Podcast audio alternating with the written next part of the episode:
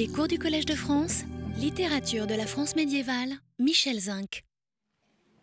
S'agissant de la littérature médiévale, la question que nous nous posons cette année, quel est le nom du poète, est compliquée du fait que, en dehors des questions générales, théoriques, valables pour toutes les époques et relevant de la théorie littéraire, la question est compliquée du fait que ces poèmes lointains ne nous sont accessibles qu'à travers une transmission manuscrite sans laquelle ils auraient à jamais disparu, mais qui en même temps fait écran entre eux et nous.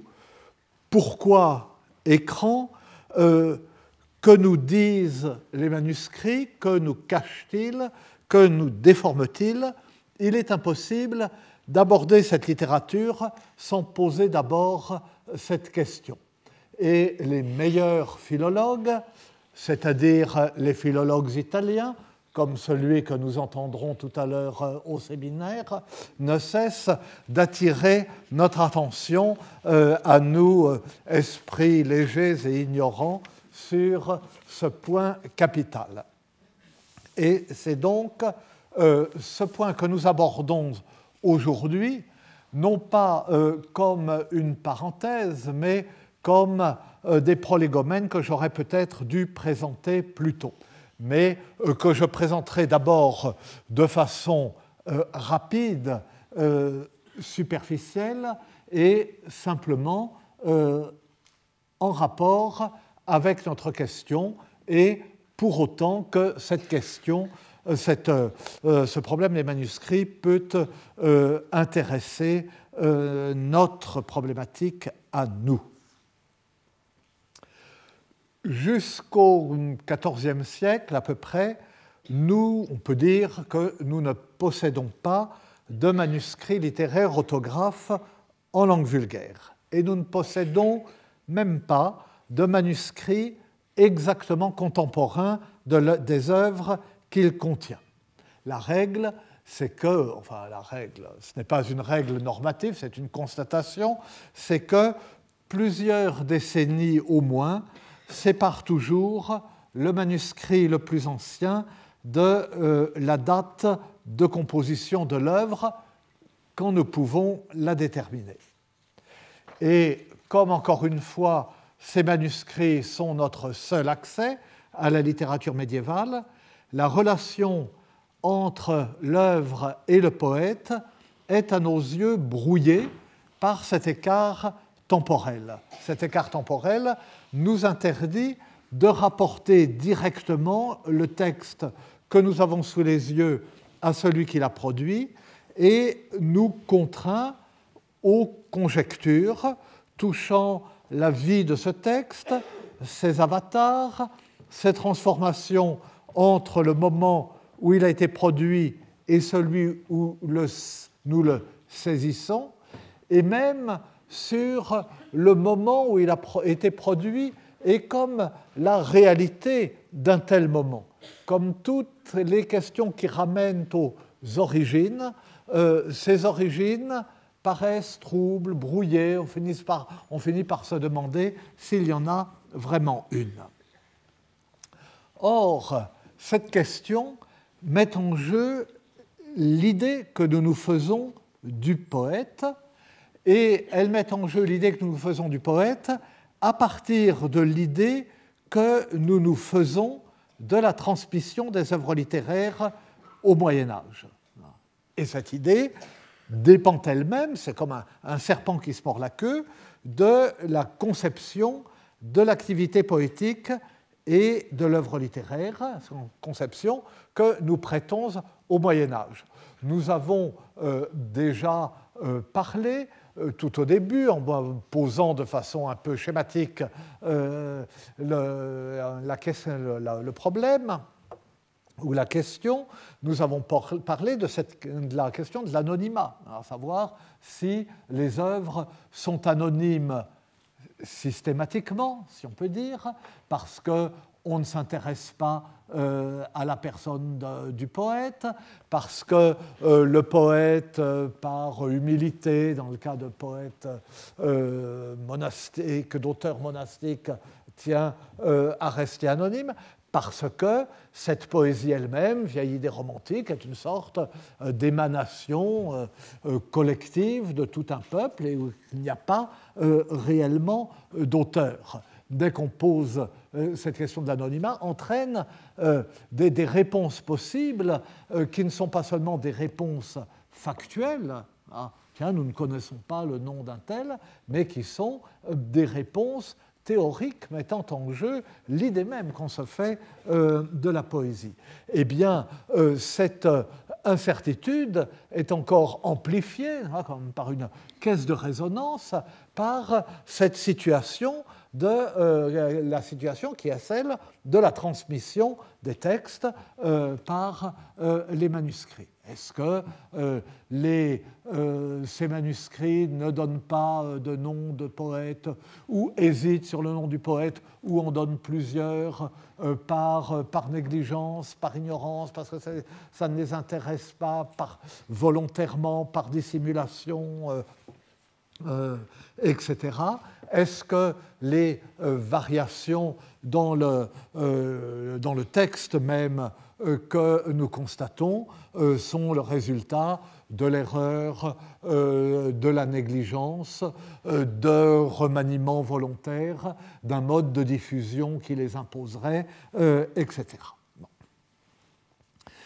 J'ai déjà et alors, et donc, du coup, le, euh, les manuscrits nous offrent un témoignage factuel, irrécusable sur les textes.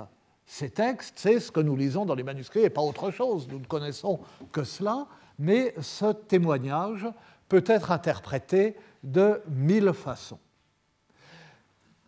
J'ai déjà eu l'occasion euh, de faire allusion très rapidement, et euh, nous y reviendrons de façon récurrente, mais sous des angles divers, de faire allusion à la querelle entre euh, les héritiers de Joseph Bédier et ce qu'on appelle les néo-lachmaniens sur la méthode d'édition des textes médiévaux. Et j'ai dit qu'elle se déroulait, cette querelle, aujourd'hui à front renversé, pour ce qui est de l'idée que se font les uns et les autres de la relation entre l'auteur et, euh, euh, et l'œuvre, ou la relation de l'auteur à son œuvre. Et c'est euh, ce point que je vais essayer d'éclairer euh, à travers des considérations euh, euh, banales de seconde main. Moi, je suis, je ne suis pas un grand philologue ni un grand éditeur de textes, et puis nous sommes tous à l'école des Italiens, et une fois de plus, je dois beaucoup à l'aide de Federico Saviotti, qui doit être là quelque part, et je parle sous le contrôle de Luciano Rossi, qui est très savant et qui est un homme terrible, Donc, j'avance euh, comme ça sur la pointe des pieds, euh, les genoux en dedans et en tournant ma casquette entre mes doigts.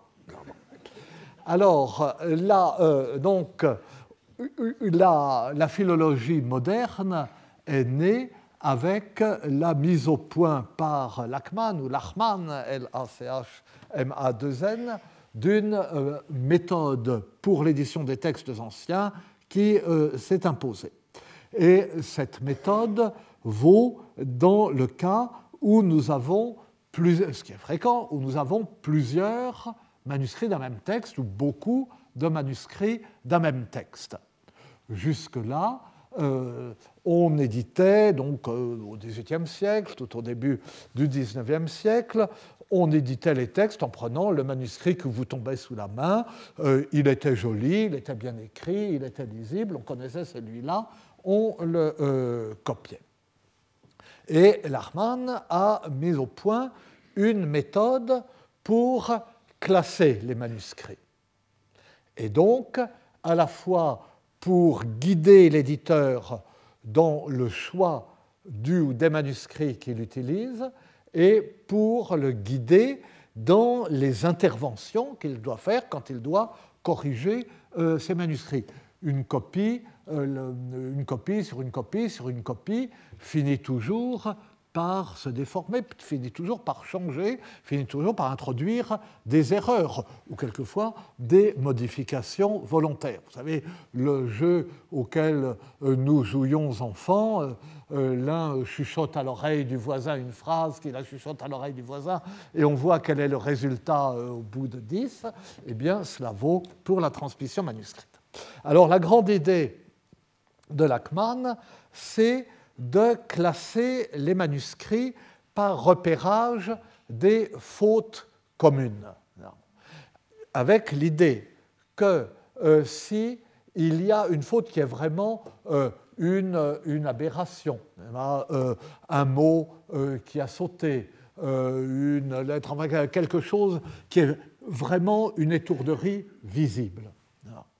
Si on a la même faute dans deux manuscrits, on peut conjecturer qu'ils ont été copiés l'un sur l'autre ou qu'ils ont été copiés sur un modèle commun. Ce n'est pas absolument sûr. Deux personnes séparées peuvent faire euh, la même étourderie. Mais enfin, dans un domaine où on n'a pas d'absolue certitude, euh, si on a ça une fois, ça donne une idée. Si on a ça dix fois dans le cours du texte, c'est certain. Et donc, on peut dire, ces deux manuscrits appartiennent à la même euh, famille. Si on a un autre manuscrit euh, du même texte qui ne contient aucune de ces erreurs, hein, mais qui en contient d'autres, hein, on peut considérer qu'il appartient à une autre famille. Hein. Comme il en contient d'autres, enfin, ou qu'il ne sont pas dans ce que nous avons, ce n'est pas non plus l'origine des deux autres puisqu'il a des leçons, comme nous disions, totalement séparées. Donc on suppose qu'il y avait un manuscrit au-dessus, que nous n'avons pas, qui a donné d'une part euh, le manuscrit qui est tout seul, d'autre part les deux qui ont les fautes communes. C'est le cas le plus simple. Évidemment, ce système peut se diversifier à l'infini suivant le nombre euh, des manuscrits. Mais toujours, et c'est ça le, point qui pour nous est important, c'est qu'on aboutit à ce qu'on appelle un stemma, euh, un schéma, qui remonte à un texte d'origine, qu'on appelle conventionnellement O, le texte d'origine. Euh, c'est important pour nous parce que à ce texte d'origine correspond un auteur d'origine. Donc l'idée, euh, la conception même d'Hermann correspond à une sorte de source unique qui est, euh, qui est euh, soit un poète individuel, soit une sorte d'état premier du texte et d'état dans lequel le texte aurait été un texte unique qui ensuite se serait divisé.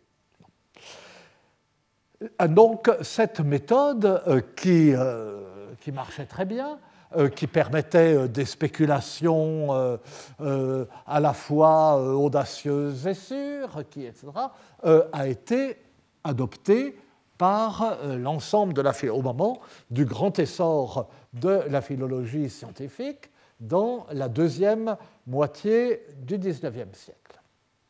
Là-dessus est arrivé Joseph Bédier, qui, vous savez, sait faire, enfin, était un homme extraordinairement brillant et l'un des rares parmi nous à avoir eu vraiment une, une sensibilité littéraire, mais euh, aussi un homme euh, ambitieux, on peut dire, ce n'est pas un reproche, justement ambitieux, et euh, qui aimait à se faire une réputation en prenant le contre-pied des opinions admises et particulièrement celle de son bon maître euh, Gaston Paris. Et euh, Joseph Bédier, qui n'est pas pour le reste vraiment euh, un éditeur de texte, s'est attaché à l'édition d'un texte court mais magnifique et qui pose toutes sortes de questions, qui est le lait de l'ombre, le appelé le lait de l'ombre de Jean Renard, donc un poème des euh, premières années euh, du XIIIe siècle. Et euh, en réfléchissant sur l'édition du lait de l'ombre, il est arrivé à des conclusions qui euh, rejetait totalement la méthode euh, de Lachmann. Je fais, euh, bon, enfin, si je commence les parenthèses, je n'en ai pas fini, mais Le lait de l'ombre est un poème très connu, un poème, un si beau poème que même si Bédier s'est trompé sur ses méthodes d'édition de texte, on va tous discuter, eh bien, le seul choix de ce poème l'absout et montre sa grandeur. C'est un dialogue dans un jardin près d'une fontaine ou d'un puits, enfin non d'un puits, il faut que l'eau soit étale, entre euh, une dame et un chevalier qui lui fait la cour. Et euh, le chevalier donc lui demande l'agréer pour chevalier servant, d'accepter son amour en tout bien tout honneur naturellement, et euh, il lui demande en gage de cet amour d'accepter un anneau. Et il est si charmant, si plaisant, si pressant, euh, euh, il fait si beau, le matin est si doux, euh, le printemps, etc. la dame finit par accepter le don de l'anneau. Mais sitôt elle l'a accepté, qu'elle regrette, qu'elle est effrayée hein, de, de, son audace. Et elle demande au chevalier de reprendre l'anneau. Que peut faire le chevalier S'il refuse de reprendre l'anneau, c'est une sorte de viol. Il la contraint à ce qu'elle ne veut pas. S'il reprend l'anneau, c'est un goujat. Et puis ça montre qu'il n'y tenait pas tellement. Vous ne voulez pas l'anneau Un anneau, ça sert toujours. Qu'aurions-nous fait à la place du chevalier? Le chevalier euh, dit à la dame, Eh bien, madame, euh, je suis votre serviteur, vos désirs sont des ordres pour moi, vous voulez que je reprenne cet anneau, je reprends cet anneau, et je vais le donner à la femme au monde que j'aime le plus après vous. Ah, comment ça, dit la dame, mais euh, elle est déjà. Et euh, voilà, et, elle est loin d'ici. Euh, non, elle est tout près. Elle est à côté de nous. Ah, dit la dame, hein, elle s'agite. Ils sont à côté du puits. Hein. Le chevalier se penche un peu, la dame limite. Le reflet de la dame apparaît dans l'eau du puits et le chevalier laisse tomber l'anneau euh, dans l'eau. Et alors, l'eau se ride un instant, le portrait se trouble, disparaît, puis l'eau se calme, on voit de nouveau le reflet de la dame dans l'eau, et le chevalier dit, voyez, madame, elle l'a pris. Et c'est la fin du poème. Donc, euh, vous voyez euh, que Joseph Bédier avait bon goût. Alors, euh, ce charmant poème, il faut l'éditer, chausser ses lunettes, comparer les mesures, enfin bon. Et, euh, le, euh, Bédier, en réfléchissant sur l'édition du lait de l'ombre et sur les manuscrits du lait de l'ombre, est arrivé à la conclusion qu'il y avait quelque chose d'artificiel, en quelque sorte, dans la méthode de Lachmann et qu'elle aboutissait à une sorte de résultat obligé, inévitable, et qui donc était suspect. on arrive, en remontant, en, divisant en familles de manuscrits, on arrive toujours nécessairement à un schéma bifide. On ne peut pas arriver euh, à autre chose. Il y a l'origine, puis après il y en a deux, euh, puis après, etc. Or, euh, il n'y a pas de raison théorique pour que ça se fasse comme ça. Je simplifie la, démonstration. Il n'y a pas de raison théorique. On pourrait très bien imaginer qu'à partir de haut, le texte original, il y a eu en même temps plusieurs copies séparées. Hein, et que euh, à partir de haut, on a une sorte de, brochette, et puis à partir de là, les, euh, des séparations. Or, ça ne se produit jamais. Si ça ne se produit jamais, c'est que euh, le philologue ne retrouve pas la situation d'origine, mais que la méthode qu'il emploie le conduit à cette reconstitution qui est toujours la même.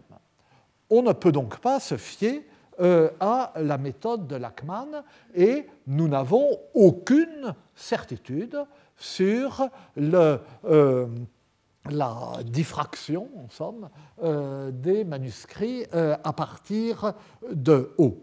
Nous sommes donc devant les textes, les manuscrits que nous avons, que nous pouvons lire. Eux, ils existent, nous sommes sûrs de leur existence, et puisqu'ils existent, nous savons qu'ils ont été lus ou qu'on pouvait les lire. En dehors de cela, euh, nous ne euh, savons rien. Et à partir de là, Bédier propose une méthode radicalement différente, euh, examiner très soigneusement tous les manuscrits, choisir celui qui paraît le meilleur. Alors bon, a priori, un manuscrit ancien est préférable à un manuscrit plus récent, mais ce n'est pas toujours le cas, parce qu'un manuscrit ancien peut être la copie d'un mauvais manuscrit, tandis qu'un manuscrit plus récent peut être une copie fidèle d'un euh, manuscrit meilleur. Et puis, euh, euh, donc choisir avec science et avec subtilité un manuscrit qu'on juge être le meilleur, on le juge, il y a une part de, subjectivité, euh, mais enfin, euh, quand on n'est pas plus grande que euh, cette reconstitution artificielle que propose Dachmann, et une fois et même s'il y a une part de subjectivité, ce manuscrit existe bien, encore une fois, donc si on l'édite, on édite un texte réel, et un texte qui a été vraiment lu, vraiment diffusé, qui pour des lecteurs a été l'œuvre en question.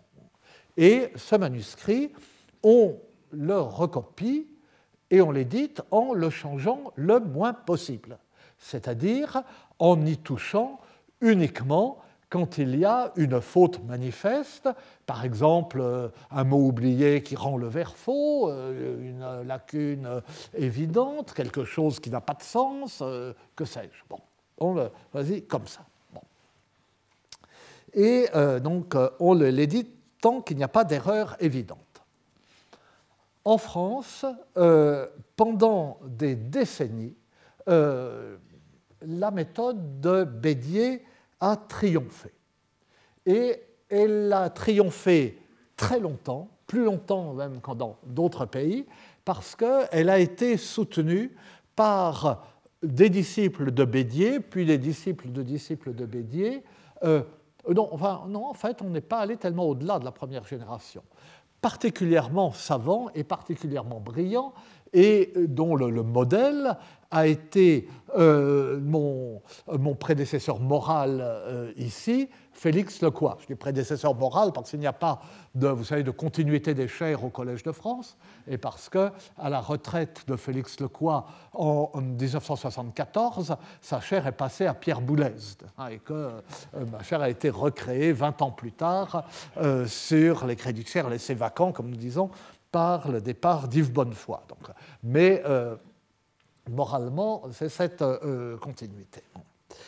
Et, euh, donc, jusqu'au bout, je, je, reviendrai, j'y reviendrai dans un instant, Félix Lecoy a été fidèle à Bédier.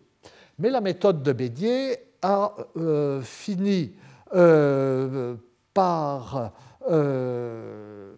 être pratiquement abandonnée, victime euh, peut-être de la supériorité philologique des savants italiens, qui avaient toujours, qui toujours été réservés à son égard et généralement hostiles, victime peut-être aussi euh, de la faiblesse philologique euh, des Français, victime même de la formation, enfin de l'organisation des études euh, dans notre discipline euh, en France, et euh, ça ne, ça ne s'améliore pas.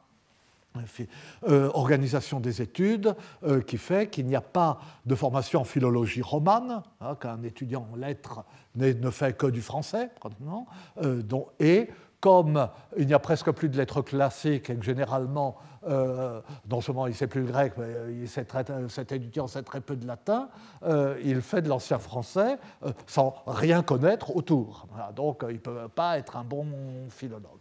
Tandis qu'en euh, Italie, où existe, existe encore euh, euh, le liceo classico, où il y a encore des élèves qui font des études classiques dans l'enseignement secondaire, et où existe un cursus comme dans d'autres pays aussi, un cursus de philologie romane, où on fait vraiment du latin, et puis plusieurs langues romanes dans leur état ancien, évidemment, on forme de bons philologues.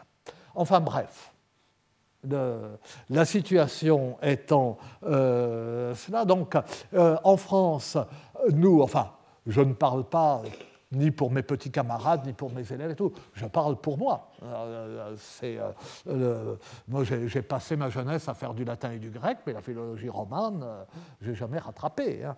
Et, et, la conséquence de cette fragilité philologique des Français, c'est que ils se sont raccrochés à la méthode de Bédier avec une rigidité excessive euh, derrière laquelle on pouvait, euh, une rigidité excessive qui se euh, traduisait par une répugnance excessive à corriger le manuscrit, qui les faisait conserver le texte du manuscrit, mais presque jusqu'à l'absurde. Et derrière cette répugnance, on pouvait soupçonner, de la paresse, mais ce n'était pas de la paresse, mais une certaine euh, ignorance, c'est beaucoup dire, mais une certaine fragilité qui leur faisait craindre de commettre des bévues en intervenant sur le texte.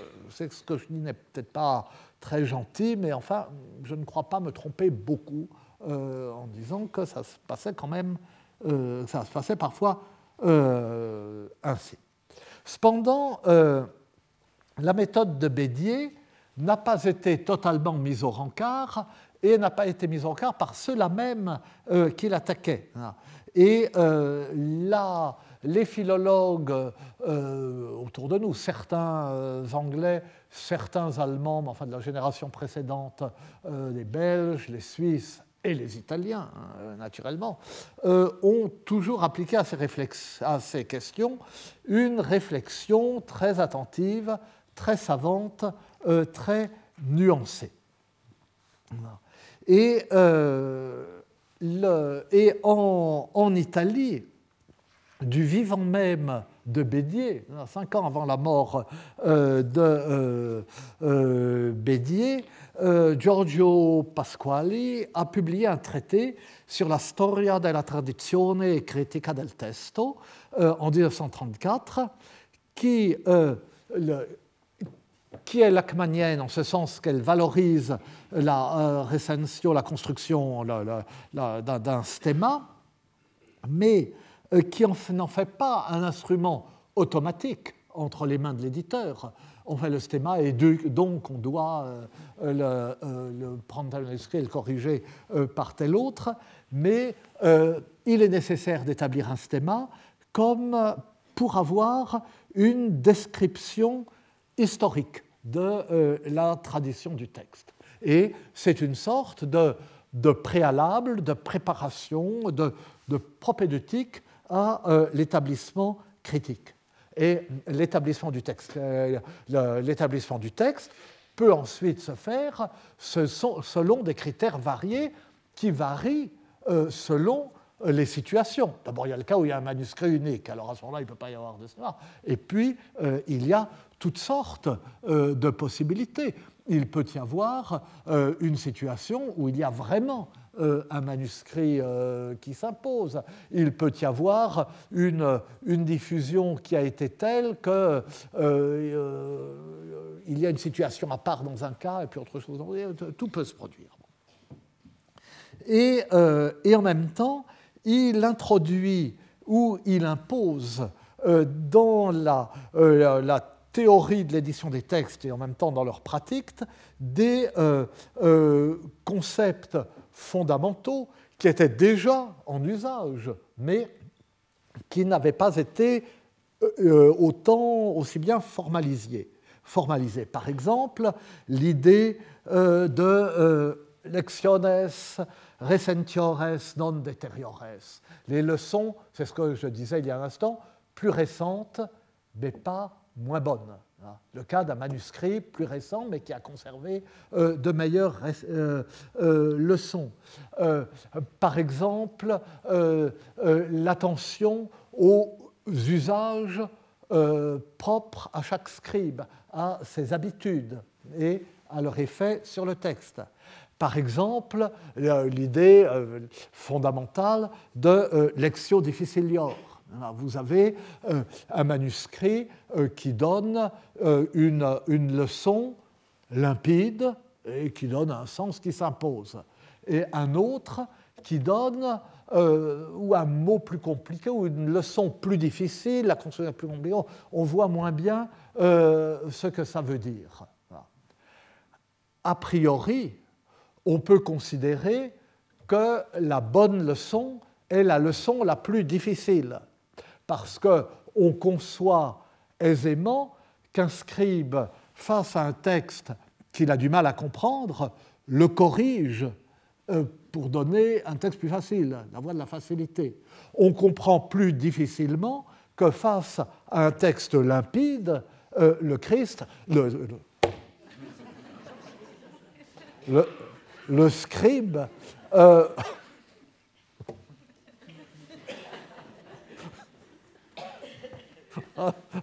que le Seigneur me pardonne, le, le scribe réintroduise euh, une, euh, introduise une difficulté. La raison d'introduire une difficulté.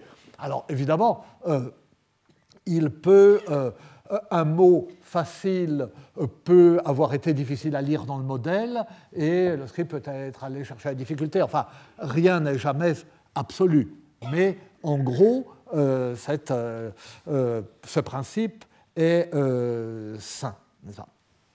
Mais considérer que l'édition d'un texte exige une description historique de sa tradition, que l'édition d'un texte exige de suivre et de reconstituer euh, son histoire. C'est une c'est ce que je disais en commençant, c'est une façon de poser implicitement la question octoriale. Qui se cache euh, derrière le texte?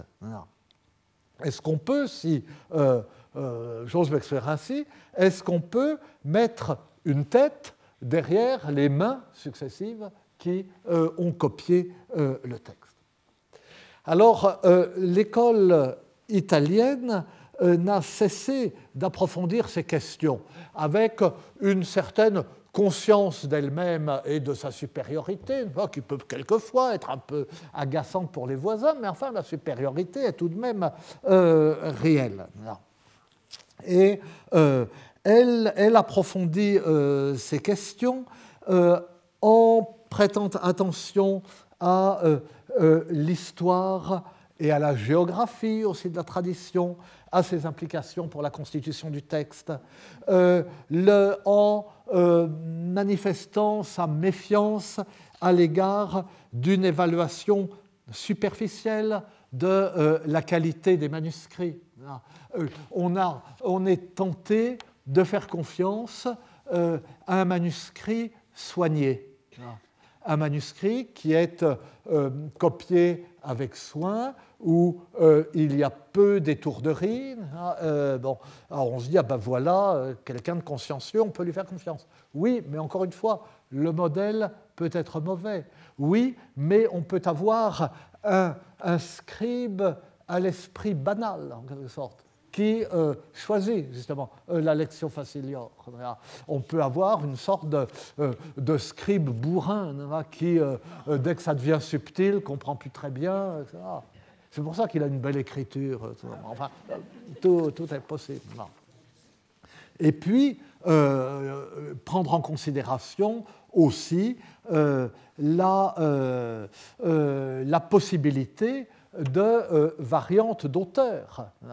Parce que on dit au l'original, oui, mais même si on suppose le poète à la source, le poète a pu faire plusieurs copies, a pu diriger plusieurs copies, puisque à partir du moment où nous saisissons le poète au travail, Guillaume de Machaut, euh, Jean Froissart, on les voit, euh, euh, faisant faire plusieurs copies de, leur œuvre et capables d'intervenir. Donc ça pouvait se faire avant, n'est-ce pas? Et puis, attention aussi aux euh, ah ben alors, ça, c'est quelque chose euh, à quoi euh, tout le monde, en principe, prête attention, à ce qui relève de la langue de l'auteur et ce qui relève de la langue du copiste. Le dialecte du texte que nous lisons n'est pas forcément le dialecte de l'auteur. Et alors il y a des indices qui permettent de le voir, des rimes par exemple qui marchent dans un cas, pas dans l'autre, etc. des choses comme ça. et et donc, euh, les, euh, nos, voisins et les philologues les plus savants et les plus attentifs prennent en compte tous euh, ces éléments. Et ce souci de prendre en compte sans dogmatisme tous les éléments de la tradition textuelle a même conduit certains philologues vraiment lacmaniens à récupérer partiellement et avec subtilité les euh, principes euh, de Joseph Bédier. D'autant plus que, euh, ben, en tête aussi les, Italiens, les Italiens travaillent particulièrement sur les troubadours. Nous avons souvent eu l'occasion de le voir, sur les troubadours occitans. Et dans le cas des troubadours, l'attention à un manuscrit particulier est euh, particulièrement importante et souvent particulièrement fructueuse parce que euh, ces manuscrits euh, sont souvent la compilation d'un commanditaire ou d'un copiste particulier, reflète des goûts. On voit des, des, familles de manuscrits où l'ordre des poètes, l'ordre des poèmes reste le même, et puis tiens, il y en a un euh, qui n'a pas exactement euh, les mêmes choix que les autres. Donc celui-là est intéressant euh, en tant que tel. Et ça vaut la peine de s'intéresser à ce manuscrit tout particulièrement, le, manuscrit H des troubadours, le manuscrit R qui reflète peut-être le choix personnel du comte de Rhodes, etc. Et, et on a vu euh, les. Et alors, certains euh, philologues italiens ont appliqué euh, cette, à la fois ces méthodes et leur application nuancée avec virtuosité. D'Arco Silvio Valle, à l'époque même la plus néolacmanienne, mais Alberto Varvaro, Roberto Antonelli et les jeunes, la récente édition de Folquet de Marseille de Paolo Squilaciotti. Et notre orateur de, dans une heure. Et pourquoi euh, ce débat d'érudits sur lequel je m'étends trop longuement intéresse-t-il encore une fois la question euh, qui est la nôtre? Quel est le nom du poète? Parce que le choix entre la tentative de reconstruction, de reconstitution du texte original, le choix Lachmann, et la reproduction scrupuleuse d'un texte effectivement reçu, le choix Bédier, implique des conceptions différentes de la relation entre le texte et son auteur. La démarche lacmanienne suppose dans son principe que le poète, qu'on puisse lui donner un nom ou qu'il reste accidentellement anonyme, que le poète existe vraiment, si je puis dire.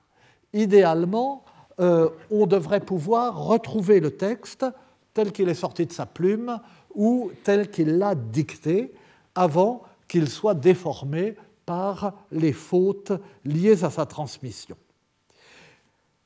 La théorie de Bédier est qu'on ne peut pas retrouver ce texte original. On ne le peut pas pour des raisons pratiques, la reconstitution d'un stemma à partir des fautes communes est illusoire, euh, celle d'un texte original à partir des leçons des divers manuscrits est fragile et subjective, et dans ces conditions, plutôt que d'inventer sur des bases incertaines un texte artificiel, mieux vaut reproduire le texte d'un manuscrit, texte qui a au moins la qualité d'exister, d'avoir réellement été lu. Cela, c'est la position de Bédier lui-même. Mais dans son esprit, et pour autant que je comprenne sa démarche, être fidèle au manuscrit choisi, à condition que le choix soit mûrement pesé, que ce soit un bon choix. Être fidèle au manuscrit choisi revient à être fidèle au poète. Et finalement, plus fidèle au poète que dans l'effort lachmanien de reconstitution euh, euh, de son texte original. Parce que le choix de la lectio difficilior, principe qui devait intervenir dans le choix du manuscrit retenu et qui guidait nécessairement l'éditeur dans son effort pour le corriger le moins possible. Dans l'hypothèse de Bédier, la lectio difficilior joue un rôle particulièrement important parce que euh, ne pas euh, toucher, le moins possible au manuscrit, cela veut dire euh, garder des leçons qui sont difficiles à comprendre ou difficiles à admettre et les garder quand même, c'est-à-dire pousser le plus loin possible le principe de la lectio difficilior, faire le pari de la lectio difficilior. Eh bien, ce choix de la lectio difficilior euh, donnait une assurance de retrouver la main du poète. Puisque la lectio difficilior, ce n'est pas un choix de scribe, c'est une trouvaille de poète. Et c'est pour ça qu'on considère qu'elle est meilleure. Donc ça donnait une assurance de retrouver la main d'un poète dans lequel Bédier voyait un créateur nécessairement supérieur au scribe ou au remanieur qui avait ensuite altéré son texte dans le sens de la facilité. C'est supposer qu'il y a à l'origine un poète qui est supérieur à ceux qui ont ensuite touché au texte. Le choix de la lectio difficilior contre la lectio facilior n'est pas euh, pour Bédier un choix esthétiquement neutre, fondé sur la constatation du comportement habituel des scribes ou sur euh, la, la constatation du comportement de n'importe qui face à une difficulté de lecture, c'est un acte de foi dans le génie du poète. Et on le voit bien euh, d'une façon légèrement transposée et en débordant du cadre strict de, l'anecdotique, de l'établissement du texte, on le voit bien aux arguments qu'il utilise dans le grand débat sur la chanson de Roland. Là, j'anticipe un petit peu parce que euh, nous en reparlerons euh, à propos de Turon, naturellement, euh, et bientôt, la, la, prochaine fois. Et donc, Bédier veut justifier ce qu'il appelle la précédence du manuscrit d'Oxford, le manuscrit d'Igby 23, qui livre la version la plus ancienne que nous connaissons de la chanson de Roland. Quand nous disons la chanson de Roland sans autre précision, c'est ce manuscrit la précédence du manuscrit d'Oxford contre le manuscrit euh, dit V4, manuscrit de Venise, qui donne une version plus récente, allongée, remaniée, mais qui présente un grand intérêt euh, en elle-même. Et pourquoi la précédence de haut? C'est que pour euh, Bédier, le laconisme euh, de, la version d'Oxford, beaucoup plus courte que les autres. Ces apparences incohérences euh, ou ces aplologies, les apparentes entorses à la logique des comportements prêtés aux personnages. Tout cela peut se comprendre, tout cela peut s'expliquer, tout cela peut se résoudre au prix d'une fine explication littéraire à laquelle se livre Bédier, ou se livre avec un brio extraordinaire. Et pour la plus grande gloire de cet auteur génial, subtil, profond, dont la finesse n'a pas été comprise par le lourd remanieur de euh, V4. Euh, et pour Bédier, la logique épaisse de euh, V4 est tout entière une lection facilior, appliquée non pas à un détail du texte, mais à l'enchaînement des événements de euh, la leçon de la chanson de Roland. Et euh, Ramon Menendez Pidal était bien entendu de l'avis opposé et refusait de privilégier a priori un état du texte. Nous reviendrons encore une fois sur cette querelle. Sur ce point, le disciple le plus fidèle, le plus savant et le plus pénétrant de Bédier a été euh, Félix Lecoy. Et ces admirables éditions critiques sont fidèles euh, à la leçon euh, de son maître, mais en ce sens que Lecoy déploie une science philologique immense et une subtilité prodigieuse dans l'interprétation pour justifier des leçons du manuscrit qu'un moins savant que lui balayerait comme des fautes évidentes. Le quoi était un virtuose de la lecture difficilior et il parvenait euh, à sauver le manuscrit et même à en augmenter l'autorité au moment même où on croyait le prendre en défaut.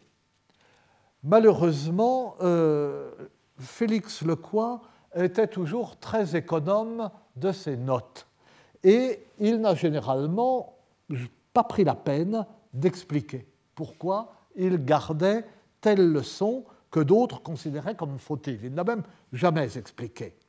De sorte que son raisonnement, qui, était presque toujours imparable, euh, est trop souvent perdu. Et c'est particulièrement vrai, particulièrement dommage pour son édition du Tristan de Thomas, qui est une de ses dernières éditions et qui a été critiquée. Quand il faisait euh, préparer cette édition de Thomas, j'étais euh, encore petit à l'époque, je n'étais pas au, professeur au Collège de France, euh, mais de temps en temps, j'allais rendre visite euh, à mon vieux maître euh, dans son bureau, sur un placement euh, où est le mien maintenant, mais enfin à l'époque c'était moins beau, ça n'avait pas été refait. Et il était là dans ce grand bureau absolument vide, et, juste sur une table, bon, la, copie ou les photos du manuscrit sur lequel il travaillait. Ça, bon. Et alors, bon, il éditait le Tristan Thomas. Et il me lisait euh, un vers ou deux et euh, il me disait euh, qu'est-ce que vous en pensez? Alors je lui disais c'est pas possible, ça va pas, pour telle ou telle raison, ça n'a pas de sens. Alors il ricanait hein, et il m'expliquait que non seulement ça allait très bien, hein, mais que ce que je proposais, qui était pour le coup une action faciliore, était impossible pour une raison. Une fois qu'il l'avait dit, ça crevait les yeux. ça crevait les yeux. Naturellement, je ne prenais pas de notes. Je n'étais pas le famulus Wagner, je ne disais pas un maître permanent. Ah de sorte que j'ai tout oublié. Et, si je n'avais pas oublié, je pourrais défendre la mémoire de Lecoy en publiant un article et en disant, et là, il avait raison euh, pour, euh, pour telle raison. Je ne me pardonne pas d'avoir oublié l'école qu'il me posait sur le texte euh, lorsque je lui rendais visite et donc les solutions toujours convaincante qu'il leur apportait. Et, oh, je ne devrais pas dire ça, tout ce que euh, j'en ai, euh, tout ce que j'en ai fait, c'est que dans un petit roman, je l'ai mis en scène face à un disciple qui est un médiéviste idiot, venant de province sur c'est moi, naturellement, et, alors placé dans la bouche du médiéviste qui raconte pas avec euh, une satisfaction stupide. Enfin, bon, non, euh, enfin bref, j'ai raconté comment le, disciple se rend ridicule, mais euh, c'était l'ensemble de la scène, et sur le détail, le détail du texte, voilà, c'est perdu. Bon. Alors là, le quoi appliquait vraiment euh, la méthode de Bédier. Et, d'ailleurs, et il se reportait à l'édition que Bédier a donnée de Thomas. Et il disait là, on a dit qu'il avait tort, mais il avait raison parce que. Et il avait raison, lui, lui le quoi il appliquait vraiment euh, euh, la, méthode de Bédier, euh, mais il s'en expliquait si peu que plus personne ne voit combien il l'appliquait intelligemment et savamment. Mais en France et de son, au moment même où il faisait cela, où il était euh, euh, tout seul euh, à la retraite depuis 20 ans dans son bureau du Collège de France, comme la, la vieille fileuse oubliée de la Belle au Bois dormant. Hein, autour de lui, les choses se faisaient différemment et la méthode de Bédier était toujours appliquée en France. On se réclamait de Bédier et de Lecoy, mais elle était prolongée et aménagée en cette euh, euh, deuxième moitié du XXe siècle en fonction de l'idéologie critique du temps. Et on, considérait, euh, on a considéré à ce moment-là, non pas qu'il y avait une impossibilité pratique à retrouver le texte tel que l'a produit le poète, mais que ce texte n'existe pas et que seules existent les variations sur le texte produite par sa transmission. Et cette euh, euh, idéologie textuelle, euh, si l'on peut dire, que là encore je résume trop schématiquement, a été illustrée brillamment en France par Éloge de la variante de Bernard Cerchiglini, qui a eu un, qui a eu un, retentissement, pas, pas, seulement en France, un retentissement euh, mondial. Et, euh, et c'est une, c'était une conception qui non seulement était séduisante et brillante, mais qui était flatteuse pour nous, et qui était dans l'air du temps, puisqu'elle entrait en résonance avec euh, le triomphe euh, de euh, la critique génétique dans l'ordre de la critique et de l'édition des textes modernes. Donc, il s'est constitué un paysage, un paysage textuel cohérent. Et cette et ce qui était considéré comme la méthode de Bédier euh, y a trouvé sa place. Et ainsi, euh, Joseph Bédier, chantre du génie individuel du poète, père de l'individualisme, comme on dit dans la théorie de la naissance des chansons de geste, attaché à défendre, à dire que Turold est bien l'auteur de la chanson de Roland et que Turold est génial et qu'il y a Turold et Turold seul, nous le verrons à propos des chansons de geste, Bédier est devenu le saint protecteur de ceux qui entendaient faire disparaître le poète. Vous voyez, dans le domaine de la critique moderne, les, euh, euh, les, plus avancés, enfin si c'est une avancée, pas euh, comme, comme dit l'autre, nous sommes au bord du gouffre, faisons un pas en avant, c'est de, de, la critique génétique, style Jean-Louis Le Brave du côté germanique, qui considère que l'auteur a si peu d'importance qu'il n'y a pas de raison d'attacher une valeur particulière à la version qu'il a choisie pour être imprimée, hein, et que euh, euh, euh, tous les brouillons ont la même valeur. On récuse, en somme, l'autorité de l'auteur.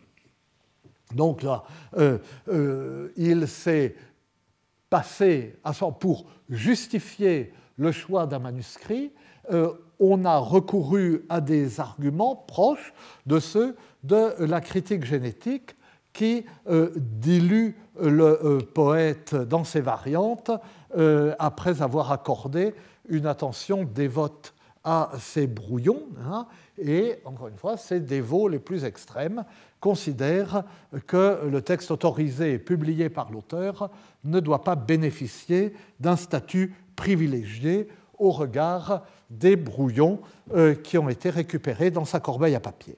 À l'inverse, Karl Lachmann, qui était nourri de la pensée romantique d'une poésie émergeant obscurément des profondeurs d'un peuple entier. Karl Lachmann, qui a accrédité l'idée que l'Iliade est constituée de poèmes séparés et qui, s'agissant du Moyen Âge, a appliqué la même méthode et la même hypothèse au euh, Nibelungenlied. Euh, Karl est devenu, lui, le saint patron de ceux qui sacralisent le texte authentique euh, et en particulier justement de la grande génération euh, des philologues italiens formés euh, à l'école de Benedetto Croce, Gianfranco Contini, Darco Silvio Avale, Cesare Segre, etc. Et il faut dire qu'il est à plus juste titre que Bédier ne l'est devenu du n'importe quoi éditorial, si je puis dire, parce qu'il était tout de même bien à la recherche de l'authenticité textuelle, lui qui cherchait à distinguer dans le Nibelungenlied des parties authentiques et des parties adventives. Et c'est pourquoi je parlais en commençant d'une bataille à front renversé. Et comme l'ont bien vu, je le disais plus haut, les euh, philologues italiens les plus pénétrants, ce n'est pas le bédiérisme qu'il faut opposer au néolacmanisme, c'est le néobédiérisme qu'il faut opposer au lacmanisme. Dans l'hypothèse lacmanienne, le nom du poète cache un poète. Dans l'hypothèse néobédiériste, le nom du poète cache le pur fonctionnement du texte. Et euh, comme euh, l'écrit euh, Fabio Zinelli, qui, Dieu merci, a une direction d'études à l'école pratique des hautes études. Je dis Dieu merci parce que comme ça, un solide enseignement de philologie de l'ancien occitan existe encore en France. la question du statut de l'auteur est en fin de compte une clé importante pour comprendre pourquoi la méthode lacmanienne a remporté un tel succès en Italie. Il écrit cela à propos euh, de la philologie italienne. Mais nous allons rester en Italie, puisque après cinq minutes de prose, nous allons écouter euh, Luciano Rossi. Je vous remercie. Retrouvez tous les contenus du Collège de France sur www.colège-2-france.fr.